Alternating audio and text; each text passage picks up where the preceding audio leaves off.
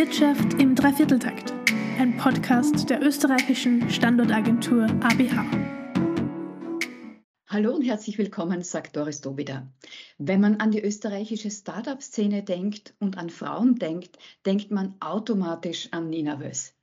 Nina arbeitet mit weiblichen Gründern im Startup-Ökosystem als Investorin, als Mentorin und das schon seit vielen Jahren. Sie ist zwar erst 33 Jahre alt, hat aber trotzdem mehr Erfahrung in der Investmentbranche als so manche alter Hase.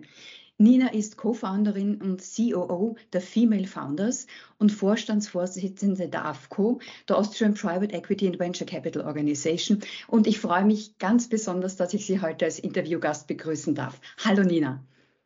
Hallo Doris, vielen Dank, dass ich da sein darf. Nina, du hast so viel Erfahrung gesammelt. Du bist seit zehn Jahren in der VC-Branche unterwegs. Du kannst uns sicher ein Bild geben, wie sich Österreich diesbezüglich entwickelt hat.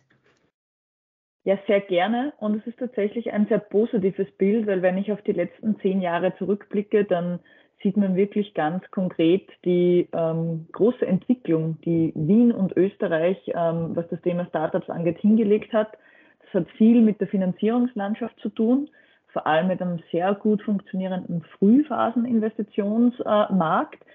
Ähm, ein Punkt, bei dem es noch äh, viel Potenzial für weitere Entwicklungen äh, gibt, ist dann das Thema äh, Later Stage Finanzierung und Wachstumsfinanzierung in Richtung ähm, Later Stage Venture Capital und dann auch Private Equity. Das heißt, ähm, es ist eigentlich eine schöne Kombination aus Erfolgen, auf die die Stakeholderinnen zurückblicken können, aber schon auch das Wissen, dass noch einiges zu tun ist. Also wir können uns noch nicht zurücklehnen und die Erfolge jetzt feiern. Mhm. Trotzdem habe ich gelesen, dass gerade Wien die European Capital of Female Entrepreneurship ist. Ist das so und warum? Ja, das ist ähm, tatsächlich so. Ähm, hat einige Gründe. Also zum einen liegt es daran, dass schon in den vergangenen Jahren, also schon vor sieben, acht Jahren, äh, verschiedene Player ähm, realisiert haben, wie wichtig Diversität ist da war der erste Ansatz vor allem das Thema Geschlechterdiversität, weil das ein Aspekt ist, der uns allen äh, noch am ehesten bewusst ist, wenn wir über Diversität nachdenken und haben da verschiedene ähm, Incentives gesetzt, um Frauen in, das, äh, in die Technologiebranche zu holen. Das beginnt bei Förderstellen, die äh, da auf eine paritätische Verteilung Wert legen, beziehungsweise Diversität äh, promoten und auch mit äh, finanziellen äh, Spritzen unterstützen und geht dann weiter zu den äh, Business Angel Investorinnen und eben auch Organisationen wie ähm, Female Founders, wo wir seit sechs Jahren am Thema Female Entrepreneurship arbeiten. Ähm, wenn ihr sagt, ihr arbeitet, äh, was genau macht ihr denn da eigentlich? Wir haben zwei große Zielgruppen, die wir adressieren. Das eine sind, wie unser Name sagt, tatsächlich Gründerinnen in der Technologiebranche die an skalierbaren Businessmodellen arbeiten. Ähm, an diese Gründerinnen wenden wir uns einerseits mit äh, einem Programm, das wir regelmäßig anbieten, wo es ganz stark um das Thema Fundraising geht, weil das einer der größten Pain Points von Gründerinnen und Gründern ähm, mhm. ist.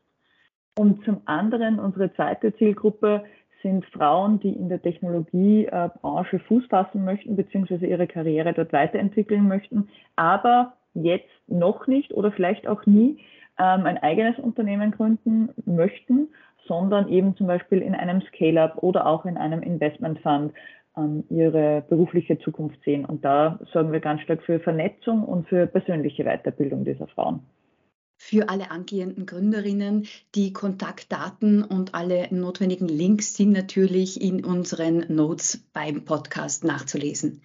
Ähm, Nina, ihr habt ja jüngst etwas gelauncht. Magst du dazu vielleicht was erzählen?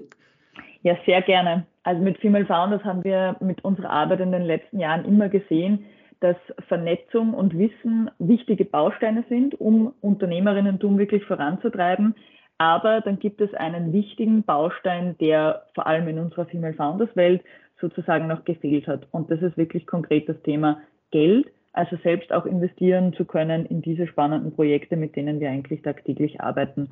Und deswegen war es meiner Mitgründerin Lisa Fassel und mir ein riesengroßes Anliegen, ähm, da auch selbst aktiv zu werden. Und das heißt konkret, dass wir nun unseren eigenen äh, Venture Capital Fonds lanciert haben. Er heißt Fund F Und äh, mit diesem Fund werden wir über die nächsten Jahre in äh, frauengeführte Startups aus ganz Europa investieren, mit einem klaren Fokus auf Themen, ähm, die die Welt äh, bewegen. Und zwar bewegen in dem Sinne, dass wir sehen, es gibt äh, Bereiche, die mit großen äh, Problemen für zukünftige Generationen verknüpft sind. Das ist das Thema Klima, das ist das Thema Ausbildung und Weiterbildung, aber auch das Thema Gesundheit.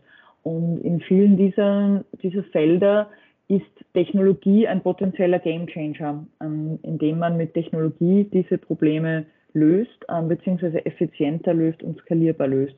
Und genau mit diesen Teams, äh, die an diesen Lösungen arbeiten, wollen wir mit dem Fund äh, investieren ähm, und ihnen dadurch ermöglichen zu wachsen, Mitarbeiterinnen anzustellen, Produkte zu lancieren und dann hoffentlich die spannenden Unternehmen von morgen zu gründen bzw. aufzubauen.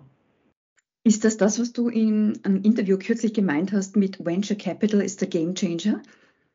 Das ist genau äh, der Punkt, der uns da so wichtig ist, weil wir einfach sehen, dass äh, Venture Capital ähm, Dinge verändert, ähm, dass man dieses Geld sehr positiv nutzen kann und aber auch, und das ist vor allem auch wichtig in diesem Kontext mit Frauen und Unternehmerinnen tun zu sagen, und uns auch ermöglicht, wirklich für uns und zukünftige Generationen Vermögen aufzubauen und äh, ja, Karrieren zu ermöglichen, was äh, uns als Female Founders und auch mir als Person ähm, extrem wichtig ist.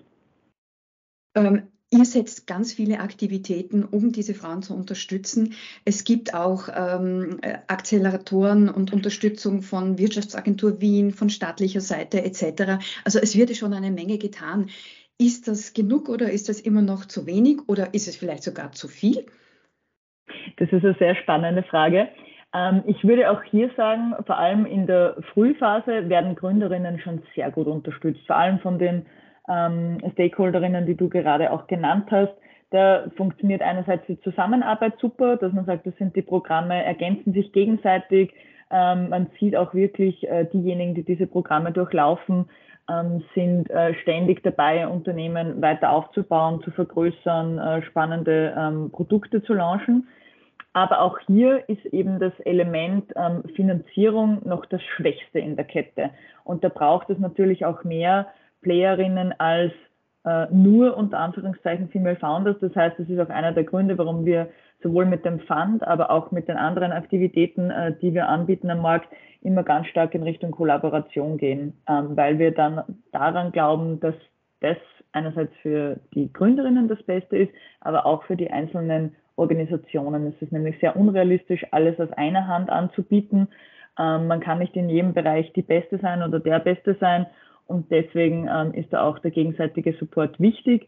Aber auch in diesem Feld ist es äh, ganz klar noch ein Mangel an äh, ja, größeren äh, Finanzierungsrunden, an Venture Capital Fonds, die große Runden machen können und eben auch noch an weiblichen Role Models, die diesen Weg bereits gegangen sind. Das ist in Österreich aktuell eine Handvoll, wie zum Beispiel die Katharina Klaus-Berger, die Spock äh, mitgegründet hat, mhm. wo wir sagen, ähm, Frauen wie sie ähm, und auch unterschiedlichste Frauen im besten Fall ähm, sind ein wichtiger Faktor für diejenigen, die nachkommen und die heute überlegen, ob sie den Weg gehen wollen, wirklich ein äh, Venture Capital finanziertes Unternehmen aufzubauen. Jetzt frage ich mal ganz ketzerisch, muss man denn überhaupt unterscheiden zwischen männlichen und weiblichen Gründern? Äh, es gab kürzlich eine Studie von der äh, Wirtschaftsuniversität Wien, äh, wo zu lesen stand, dass die Tech-Startup-Szene als tech-affin, weiß und männlich wahrgenommen wird. Also offensichtlich gibt es da wirklich noch zu wenig Frauen, sodass man sie unterstützen muss. Aber äh, kann man sagen, dass Frauen weniger oft gründen oder anders gründen als Männer?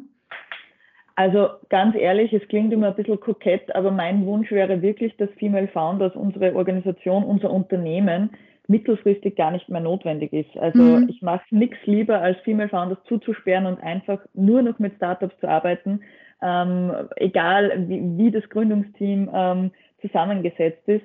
Die traurige Wahrheit, die wir aber am Markt sehen, ist, ja, es ergibt einen Unterschied, welches Geschlecht man hat. Und aktuell sind äh, weibliche Gründungsteams ganz klar unterrepräsentiert und auch benachteiligt. Also das sieht man in Statistiken, ähm, in denen aufgeschlüsselt wird, wo ähm, Venture Capital Finanzierung, aber auch Business äh, Angel Finanzierung hingeht, nämlich in die auch von dir gerade zitierten äh, weißen männlichen Gründerteams.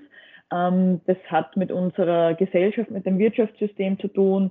Das hat damit zu tun, wer mit wem vernetzt ist, auch welche ähm, Persönlichkeitsstrukturen besonders honoriert werden, also sich ähm, gut verkaufen zu können, auf die Bühne zu springen, ähm, da sehr pushy zu sein. Das ist prinzipiell sind das keine schlechten Wesenszüge, weil das auch einfach notwendig ist, um ein Unternehmen erfolgreich zu machen, da rauszugehen und überhaupt darüber sprechen zu können.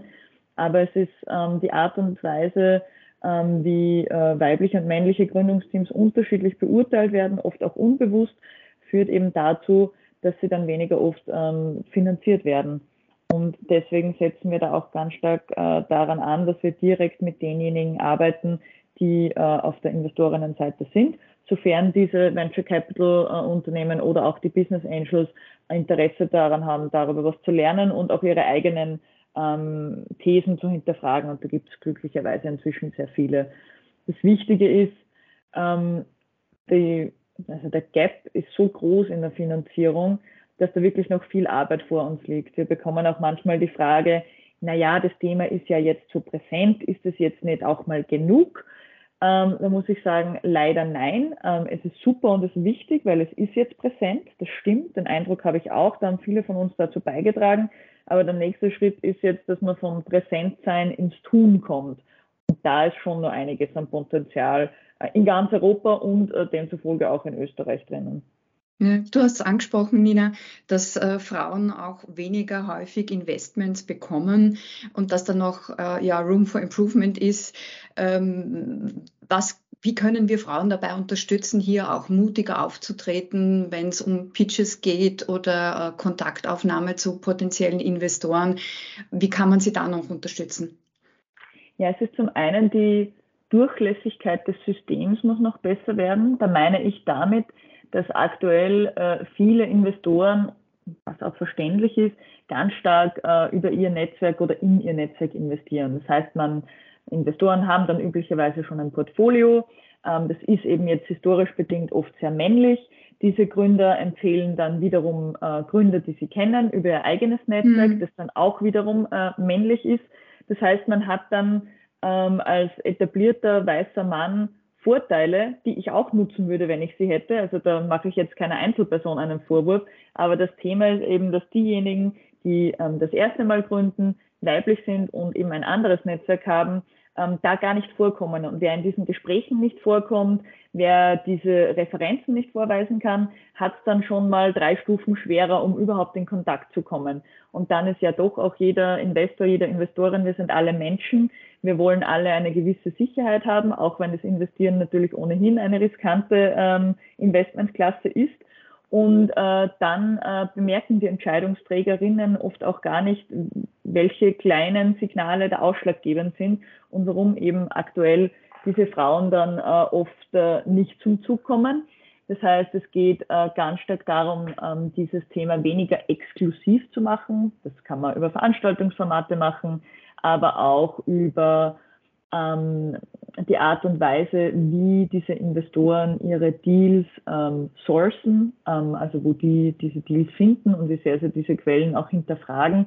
Also in Wirklichkeit müssen beide Seiten müssen, also sollten beide Seiten dazu beitragen, die Investoren und Investorinnen auf ihrer Seite mit den Auswahlkriterien und Sourcing-Kriterien und natürlich auch die Gründerinnen ähm, in ihrer hm, Strategie wie sie eben potenzielle Investorinnen überhaupt kennenlernen und auch welche Story äh, sie dann dort auch pitchen und wie sie sich und ihr Unternehmen präsentieren.